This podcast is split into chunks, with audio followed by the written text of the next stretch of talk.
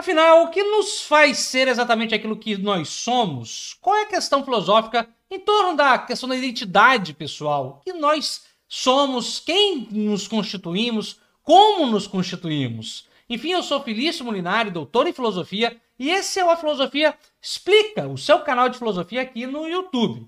Pois bem, então a gente vai direto ao ponto, né? Direto a essa questão filosófica que está presente, olha, desde Sócrates, desde lá da apologia de Sócrates, uh, desde os escritos de Platão sobre Sócrates, nós temos essa pergunta sobre o que é o ser humano, o que é, o que somos nós o que somos nós. Então você vai encontrar essa, essa por exemplo, essa, essa indagação sobre o que nos faz nós, né? o, que, o de que nós somos construído, constituí, constituídos uh, em toda a filosofia grega. E isso vai ser uma pergunta, essa pergunta, quem somos nós, uh, o que nos constitui, vai da filosofia grega até a contemporaneidade. É uma pergunta que ela vai receber diferentes respostas. E aqui a gente vai dar um resumo de todas elas de todas não, mas pelo menos das principais respostas ao longo da história da filosofia para você.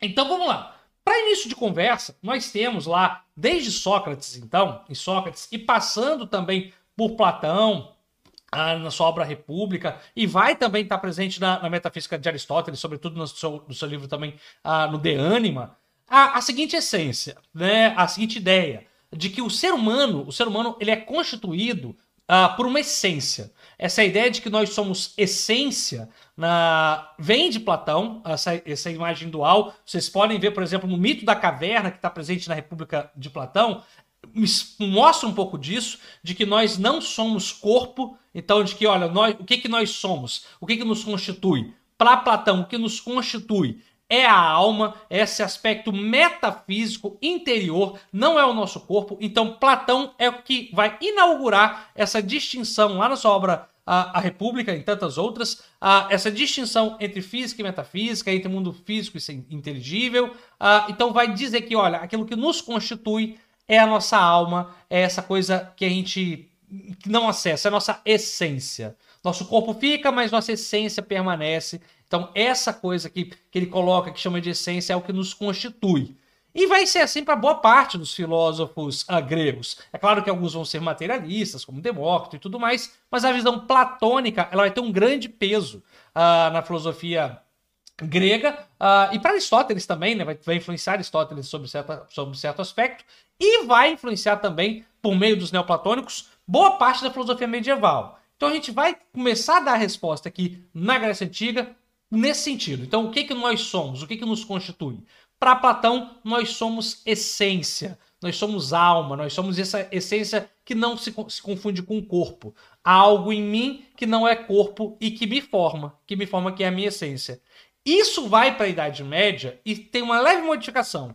Por exemplo, a gente pode perceber isso em Santo Agostinho, que vai continuar falando de uma essência, uh, tanto nas suas confissões, mas ele vai em outro livro falar isso também de uma forma melhor, que é o seguinte, ele fala que nós temos uma essência, mas diferente de Platão, ele coloca um item a mais dessa essência, que é a ideia de livre arbítrio. Ele fala que nós não somos corpo, olha aqui Santo Agostinho falando, pegando dessa filosofia neoplatônica, que nós não somos corpo, nós somos essência, mas nós somos essência dotadas de livre arbítrio. Então nós somos uma essência que pode escolher a ação que vamos tomar, então somos essência que também temos liberdade. Mas aqui permanece a ideia de uma essência que é diferente uh, do corpo. Do corpo. E assim, então, nós temos o, o que nós somos diferentes uh, uh, de essência e, e, físico durante tanto na antiguidade como na, no período medieval. Mas isso muda. Mas isso muda e começa a mudar já na modernidade. Na modernidade, muito por conta do peso que nós temos da ciência, né, da revolução científica, das novas descobertas, começa-se a deixar essa visão essencialista do que nós somos para trás e começamos a focar então não mais numa essência do ser humano, mas sim numa suposta natureza do ser humano. Veja que essa palavra natureza aqui, ela está de mão dada com a ciência. A ciência queria saber da natureza das coisas e agora nada melhor do que a gente buscar saber da natureza também do ser humano. Então não há mais essa pergunta sobre a essência do ser humano, porque tem um, um, um que é muito metafísico, né? muito religioso. Então vários filósofos vão abandonar essa investigação sobre a essência do ser humano e vão querer saber qual é a natureza do ser humano. Como se nós pudéssemos, por meio de um método científico, né, científico racional, saber qual é a nossa natureza. É mais ou menos assim, por exemplo, que Hobbes vai, em suas considerações, no seu Leviatã, dizer que o homem é o lobo do homem, ou seja, de que o homem ele é constituído de uma natureza má, né, violenta. Então ele vai falar agora de uma natureza, não é mais uma essência, é uma natureza, é algo instintivo que forma o homem. Olha o Hobbes aí, um filósofo moderno, dizendo que nossa natureza é má. Veja que já há uma diferença aqui. O que nos constitui não é mais uma essência, mas sim uma natureza. Mas, diferente de, Rousseau, de, de Hobbes, Rousseau vai falar que nossa natureza não é má, mas é boa. O que, que os dois tão, têm em comum? Os dois não falam mais de uma essência, mas sim de uma natureza. Olha como que essa pergunta sobre o que nos constitui, ela vai mudando. Em Platão, nos gregos, era uma essência. Nos medievais, é uma essência com uma liberdade, com livre-arbítrio.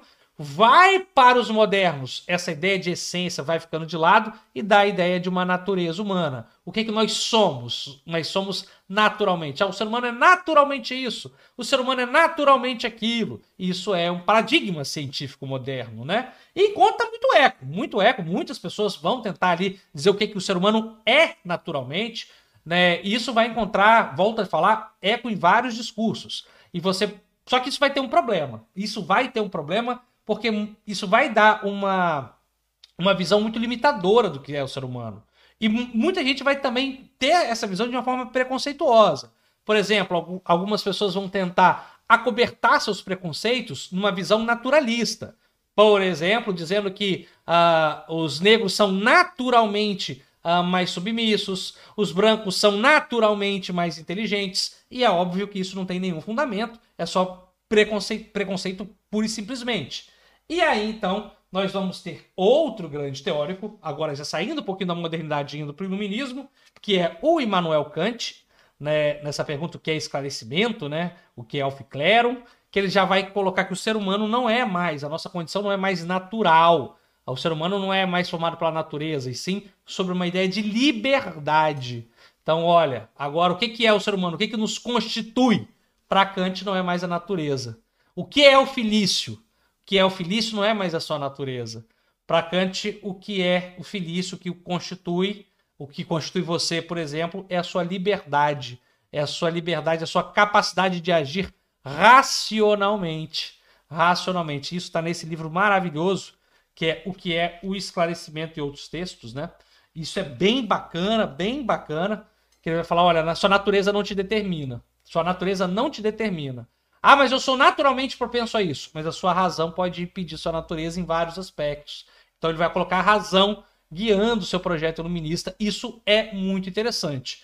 E aí vai. Olha como que nos, o que nos constitui vai recebendo respostas diferentes. Mas não para em Kant. Não para em Kant. Kant ele coloca a razão, essa razão que vai sofrer ataques, obviamente. Por exemplo, Marx vai falar que o que nos constitui não é a razão, mas são as cons... Cara, deixa eu pegar o livro do Marx, né? Vamos pegar aqui o Marx para enfeitar. O Marx vai dizer que o que nos constitui não é a razão, mas uh, as condições materiais. Então, o que constitui feliz não é a razão, são as constituições materiais. E assim sucessivamente, uh, nós vamos ter outra mudança, por exemplo, uma última, uma das últimas mudanças, nós vamos ter em Sartre, dizendo que o que nos constitui não são as condições materiais, mas sim as nossas condições de existência. Então, olha quanta mudança. Vamos fazer aqui um resumo. O que é o ser humano? O que nos constitui? Para Platão, nossa essência. Para para Tomás, para Santo Agostinho, nossa essência com o nosso livre-arbítrio. Para os modernos, como Hobbes e Rousseau e Locke, nossa natureza. Para Kant, que nos constitui é a nossa razão. Para Marx, são as condições materiais, as condições sócio-históricas que nos determinam. Para Sartre, o que nos determina, o que nos constitui é a nossa existência, existência dada. Não há nenhuma essência antes da existência. Daí sua famosa frase: a existência precede a essência, que vai tanto uh, influenciar a filosofia contemporânea. E aí você perguntando, né, achando que é fácil. Ah, o que será, o que será que não me constitui? Né? O que será que nos constitui? Qual é o problema da identidade pessoal? Quem sou eu? Nós temos 2.500 anos de resposta a, a, essa pergunta: quem sou eu? Né? E é uma, uma bobagem achar que só uma delas está correta. Acho que qualquer filosofia, qualquer terapia, inclusive, que busque dar uma resposta ao problema quem sou eu, precisa minimamente conhecer um pouquinho dessa leva de autores aqui que eu acabei de mencionar. E se você quiser conhecer um pouco desses autores, olha, tem links aqui de livros, de todos esses livros que eu mencionei, na descrição desse vídeo. E óbvio, sempre tem um link do nosso curso Jornada da Filosofia Explicada, um curso que eu explico um pouquinho mais aprofundadamente de cada um desses autores que eu mencionei aqui, ok? É isso, espero que você tenha gostado desse vídeo. Eu sou Felício Molinário, vou ficando por aqui. Te, ver, te espero no próximo vídeo. Tchau, tchau, até a próxima.